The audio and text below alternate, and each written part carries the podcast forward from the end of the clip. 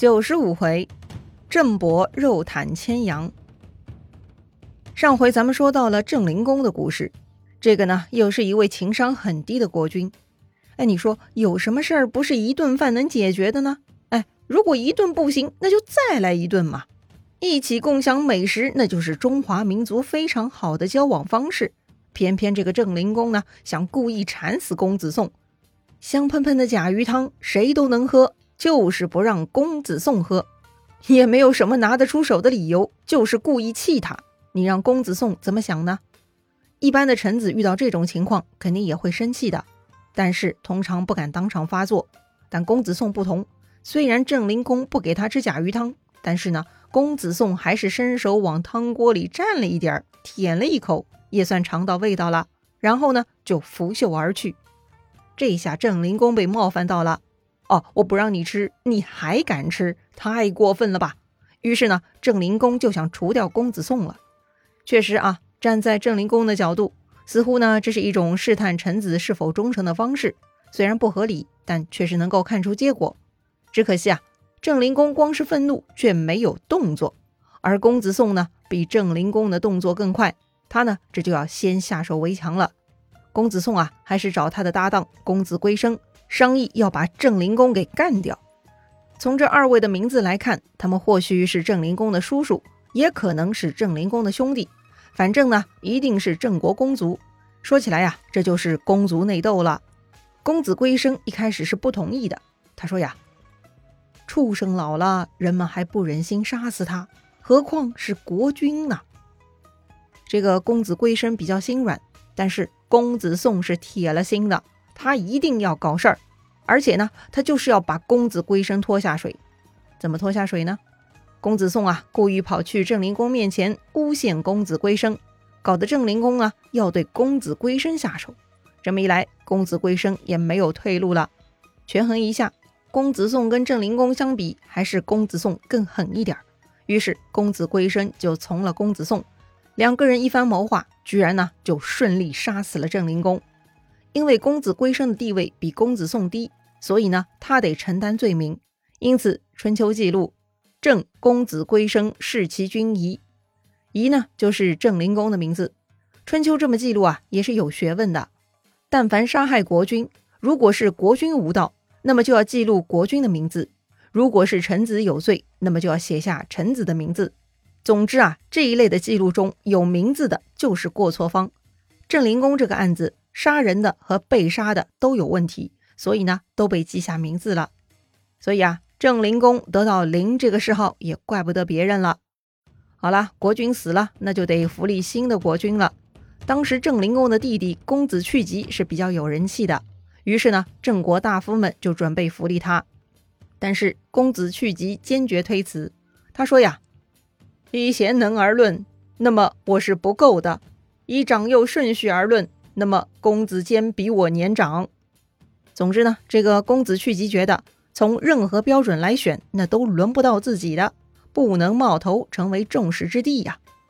好吧，那就只能扶立剩下的公子中最年长的，也就是公子去疾提到的公子坚。于是呢，公子坚继位成为郑襄公。郑襄公继位之后呢，就准备驱逐他的兄弟们，毕竟啊，这些人都是他的潜在威胁。但是啊，投桃报李，他呢唯独赦免了子良。子良就是推荐他当国君的公子去疾。虽然子良被赦免了，但是他还是去劝谏郑襄公。他请兄长考虑，应该将父亲穆公的后代们都留在郑国。这个呢，是他不贪恋君位而推荐兄长的原因。如果要驱逐其他兄弟，让他们流亡到国外，那么自己也得跟着离开，不能单独留下。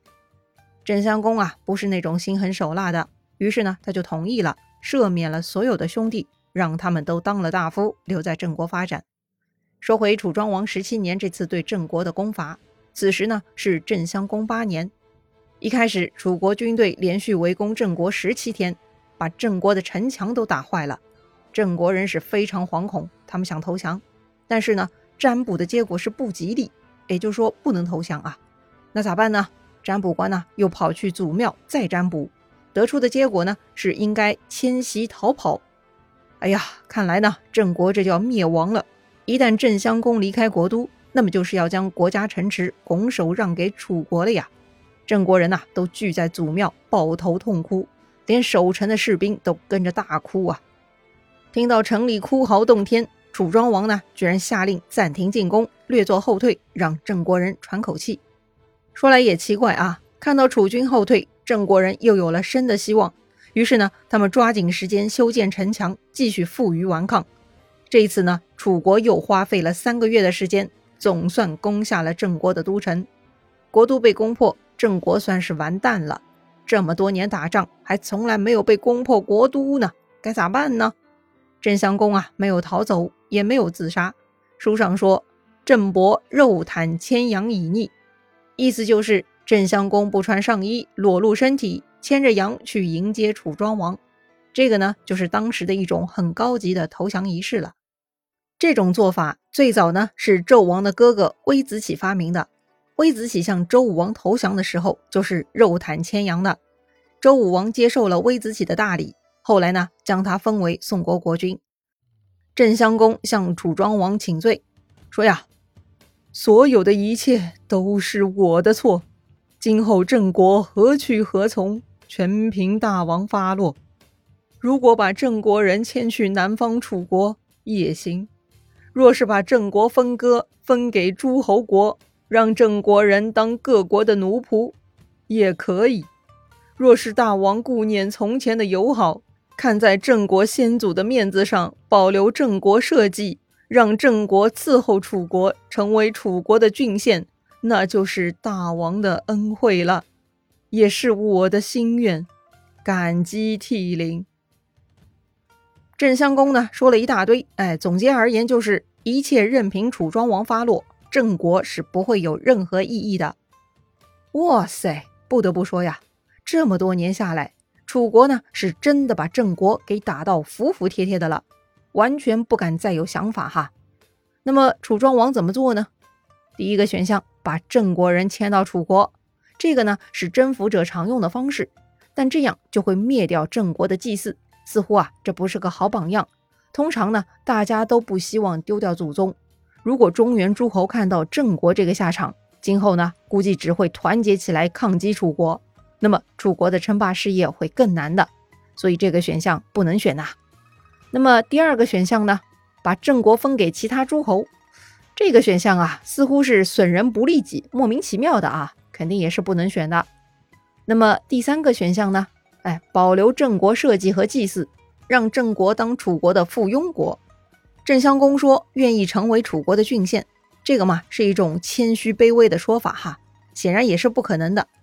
郡县怎么可以侍奉自己的祖宗牌位呢？所以这个选项的本质就是郑国请求做楚国的附属国。显然啊，这样做是比较能得人心的，会得到郑国人的感激。也会让其他打不过楚国的诸侯国也会感觉安心，反正打输了就当楚国的小弟，哼，哪儿没领导嘛？哎，这是比较容易接受的哈。借鉴前一年处理陈国的方式，权衡利弊，楚庄王觉得应该采取第三种，保留郑国，让他们朝奉楚国，成为楚国附庸。哎，只要有人质即可。于是呢，郑国的公子去疾就被送去楚国了。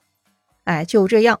楚国又彻底搞定了郑国，连续两年，楚国这样妥帖主持国际事务，不是霸主又是什么呢？